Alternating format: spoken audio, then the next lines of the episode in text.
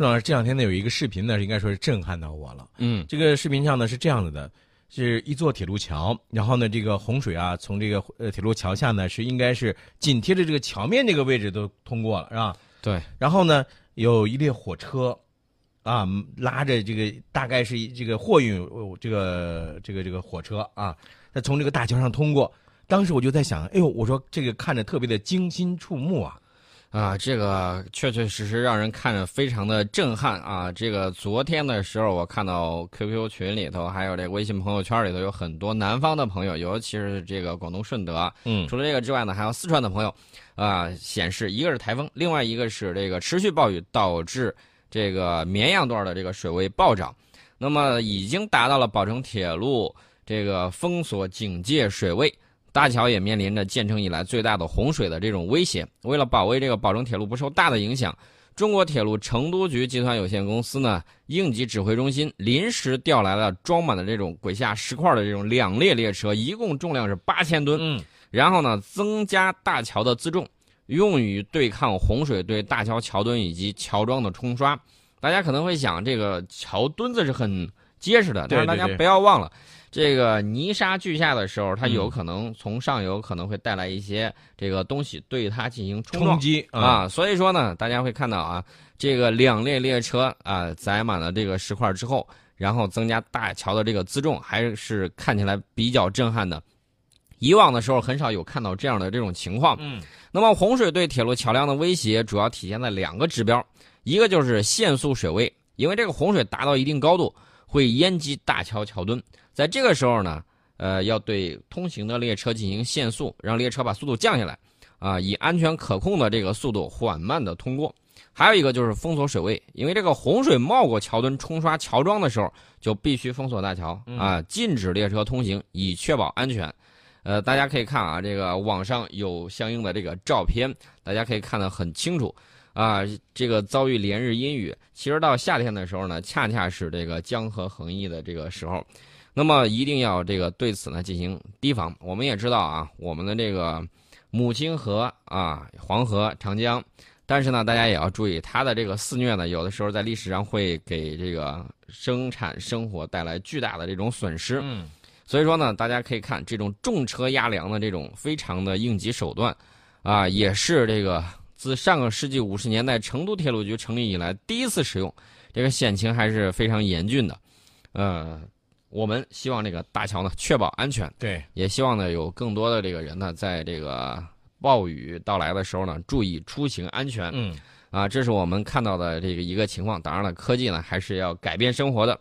呃，在最近呢有一个特别好的一个消息，这个消息应该说影响到千家万户。为什么呢？因为我们知道我们现在炒菜做饭用天然气的很多啊，相对煤炭来说，它是一个清洁能源。那么最新发布的全国矿产资源新增储量数据显示，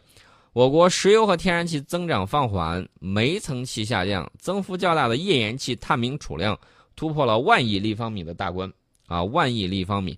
呃，这个还是比较给力的。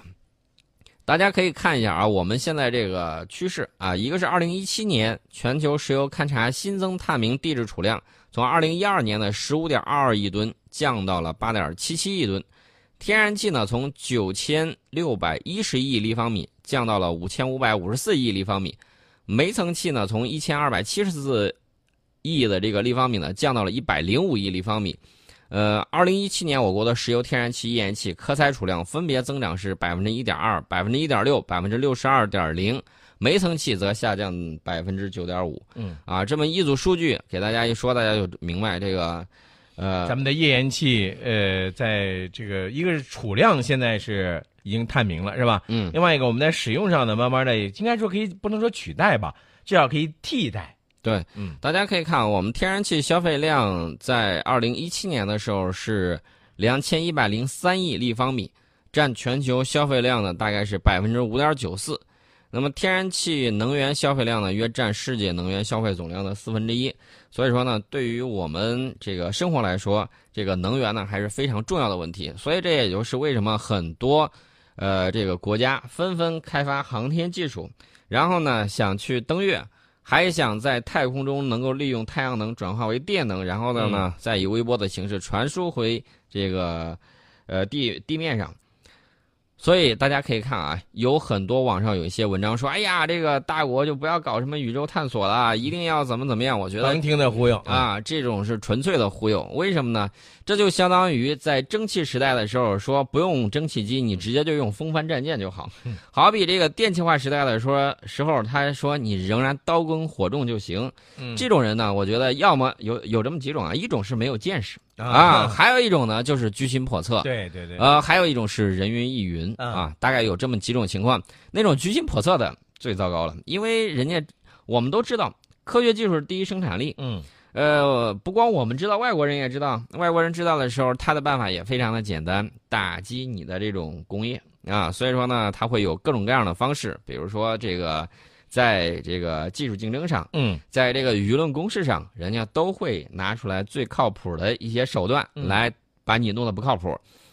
大家可以看啊，二零零六啊，二零零九年的时候，在超级大本营啊这个论坛顶上，大家可以看有一篇文章啊，当时这个文章的作者呢也是非常有水平的。呃，现在呢有人把这篇文章又弄出来了，大家可以去看一看。这篇文章大概题目叫《算无一策》，啊，对当对十年之后的这种。国际关系的这种分析啊，对这个技术贸易的这种变迁等等方面，他有自己的这种预测。这篇文章我也看过了啊，推荐大家看一下。这个我们要说到这个石油能源最集中的地方呢，无非就是中东啊。中东大家也看到了，这个怀璧其罪，因为有石油，结果呢各方争夺的这个焦点。嗯，国际关系我们不去讲，我们讲什么呢？讲这个以色列。以色列他一看这个地面上的这个情况是这个样子的。他呢，呃，打算把自己的无人航天器在二零一九年的二月要登上月球，也就是明年，明年的那就剩半年的时间了呗。对，而且呢，他有一个消息说是要在月球表面插旗，嗯，插以色列的国旗。哎，等会儿，等会儿，无人航天器啊登上月球，然后再插上以色列的国旗，这个怎么做到的？啊，这个很很简单的，这个是一个非常简单的一个机械动作。只要它那个航天器能够着陆，然后整个工件没有问题，嗯，呃，事先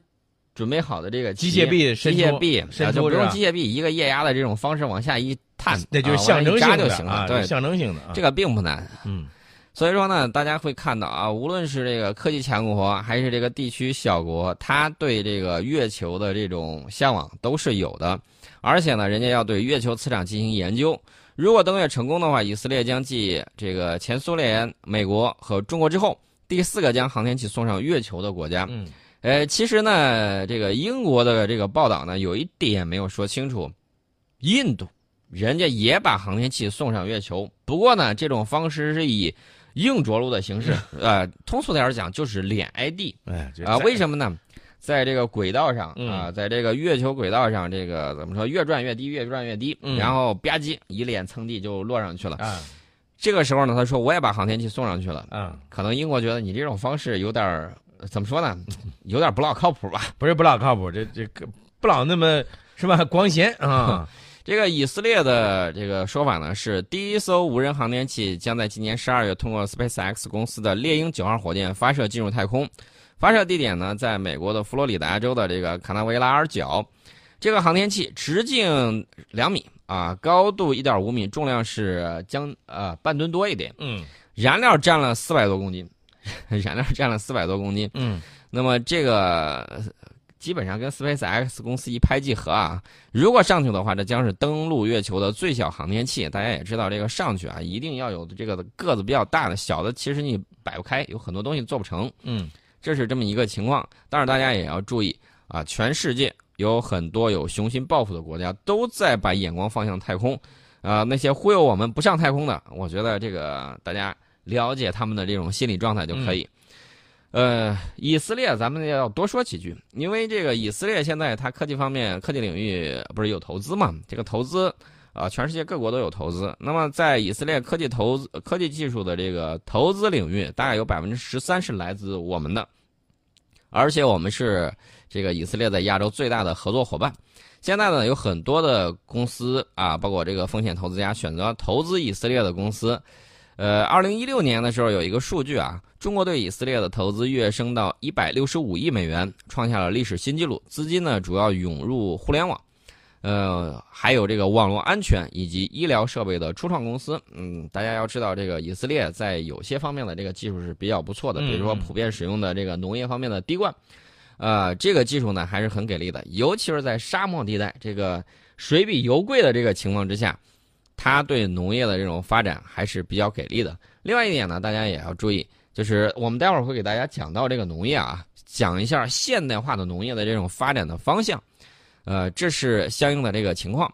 呃，除了这些之外呢，大家会看到有一些知名的一些公司啊，包括中国化工集团以二十四亿收购以色列的这个 ADAMA 公司的这个情况，包括这个光明乳业。啊，大概以十亿美元的价格收购以色列的乳业公司啊，以及复星集团今年七点七亿收购它的这个化妆品公司。阿里巴巴呢也投资了其他一些以色列的这个初创企业，而且为以色列的这个呃，就是为阿里巴巴的这个发展战略技术，嗯，要做出一定的那个努力。啊，除了这些之外呢，我给大家讲，你看，大家现在用了很多的二维码，对吧？二维码非常的方便，你支付也好，各个方面也好，很方便。对。阿里巴巴公司在二零一五年的一月就已经斥资大概是一千万美元投资了以色列二维码开发商视觉码啊。当年三月的时候，耶路撒冷这个创投基金啊 JVP 宣布与阿里巴巴开展合作，并且对以色列的一系列公司进行投资。嗯，大家知道这个技术合作，嗯，技呃这个篮子呢，呃篮子里头不要光放一个鸡蛋啊，鸡蛋要在这个很多篮子里头放。除了这个之外呢，我自己个人朋友了解到的这个情况啊，比如说以色列有一项技术能够做什么呢？这个技术可能应用到两年之后，嗯，两三年之后，这个呢就是虚拟现实技术。它的这个虚拟现实技术现在为什么推广不了？大家有时候看那个画质不是很很高清啊，嗯，原因就在于它在移动传输的时候，你这个带宽还有这个图像的这个质量，大家都知道，你现在看电影啊，这个高清的都是什么样的情况？动不动几个 G。对啊，这样子的话，你在手机上用四 G 看还没有问题。但是如果在这个虚拟现实的这个情况下，啊，四面八方三百六十度全都是这个景象，它的这个要数倍于现在的这个情况。嗯，那么以色列有一家公司呢，能够做到什么样的水平呢？大概可以把现现有的，比如说一个 G 的，它压缩到三十分之一，能够保持这种画面的清晰度。大家想一想，三十分之一啊，一个 G 的压缩到三十分之一，也就是这个三十多兆。啊，这么一个情况，三十多 MB，你这个在现有的这个网络之下，甚至到以后五 G 网络情况之下，它再去传输的时候，速度是非常快的，能够满足人们的这种需求。所以大家会看啊，不光这个以色列有相应的技术啊，还有其他国家，这个投资呢，大家都知道，你投过去了之后，肯定不是让你赔钱的，嗯，肯定是想办法去挣钱，或者是获得技术，获得各个方面的这种啊进步。所以说呢，这个在有一些并购啊、投资啊这等等领域啊，这个里头有很多的这种想法。大家可以看吉利去收购这个沃尔沃啊，相应它自己的这一系列产品技术都有了一个质的一个提高。嗯，所以大家会看到啊，在一系列的这种并购投资方面呢，还是有很多的好处。当然了，有有一些企业啊，比如说这个欧盟的啊，尤其是德国的。德国就说了：“哎呀，我这个企业啊，这个美国过来这个说了，不让你收购啊，怎么怎么样，说了一大通啊。前两天大家也看到了有一个消息啊，关于工业四点零，呃，工业四点零就是德国那个啊，说是要跟我们这个进行合作啊，等等一系列的情况啊。这个世界呢，我个人还是认为，识时务者为俊杰，技术的发展，科学的这个基础设施方面的那种投资呀，一定会获得很好的一些回报。那么我们在说完这些东西的时候。”要给大家说一个东西，这个东西可是比较有意思，而且我个人认为非常非常的好玩儿。呃，你终于没有用了那个词儿，哪个给力啊？这个是好玩儿。对你终于用了“给好玩”这个词儿啊！来，为什么说这个好玩呢？大家都知道这个，我们之前说过液态金属啊，说过这个液态金属机器人。对，这个是清华大学团队他们在这个进行实验。嗯啊，我们之前曾经给大家也说过，拿过这个终结者的这个例子。嗯，呃，终结者里头那个机器人州长，嗯呃，州长扮相的那个，对，特别酷，骑着这个哈雷摩托。当然，最近哈雷摩托说是要跑啊，怎么劝都劝不住。这这是人家特朗普的事情，我们不去管啊。关键是那个液态机器人给大家的这个心理震撼比较大啊！怎么就他穿过那个围栏，然后就就就跟画过去一样。对对对。然后过去之后呢，又重新凝聚。那么我们的这个液态机器人呢，当然不像它那么科幻，但是可以在液态的这个情况之下，实现一些这个指令性的这种行走啊、嗯嗯蠕动啊、变形啊等等。这个呢就比较呃有先进的这个意义在里头，而且非常科幻。对你，你看以前咱们形容一个物体的是液体、气体、固体，是吧？嗯其他的这不同的这个形态。那么，其实咱们说到的，对于一些已知的，你比如像光，哎，光怎么会成液态光呢？这个大家肯定会非常的好奇。对我们说到这个液态的时候呢，说到这个液态光，我也是第一次听说啊。这个把这个文章仔细看了看之后，我觉得物理学家确确实实很厉害。二零一七年的六月，他们首次在室温情况下，嗯就是我们正常温度啊正常的，温度啊，实现了液态光。这个突破呢，就使得这一特殊形态的光比以往更触手可及。这种物质既是超流体，又是一种波色爱因斯坦凝聚物。呃，大家可能会说，这到底是一个什么样的神奇的东西呢？超流体，先说它这个摩擦力和粘度都是零啊。这个波色爱因斯坦凝聚物被称为物质的第五形态、嗯啊。刚才我们说到了液体、气体，然后呢这个挥发、呃呃升华等等，它呢可以围绕着这个物体流动啊，嗯到达每个角落。室温下首次实现的这个液态光，按照他们的说法，就是传统物理定律失效啊。传统的物理定律，你呃 第一定律、第二定律啊，然后呢，又按照这个新的这种方式呢，要去进行一些研究。啊，因为这个研究团队呢说，液态光能够存在于室温环境之中啊，这突破了这个擦出无数未来巨作的火花啊，这个说法很有给力啊。因为引发的不光是这个关于波斯爱因斯坦的这个凝凝聚凝聚物基本原理的这么一个相关研究，呃，然后呢还有什么呢？就是关于未来光子超流体的这个器件的构建以及设计，这些东西呢都可以实现实现的是零损耗。嗯，然后呢，未来会有什么样的这个新的东西？我们觉得还是要需要进一步的这个去发展。所以说，大家会看到啊，这个真的是科技改变生活，科技不光改变了生活，也改变了人类的这种认知。那么这项研究呢，是在意大利的一个纳米科技研究所进行的这个研究。呃，他们使用的这个方式呢，是用两个超反射镜嗯夹着一个厚度是一百三十纳米的有机分子层，并且使用三十五飞秒的激光脉冲对这个夹层呢进行冲击，呃，然后呢得出了相应的这个情况啊，就是超流体的这个现象啊，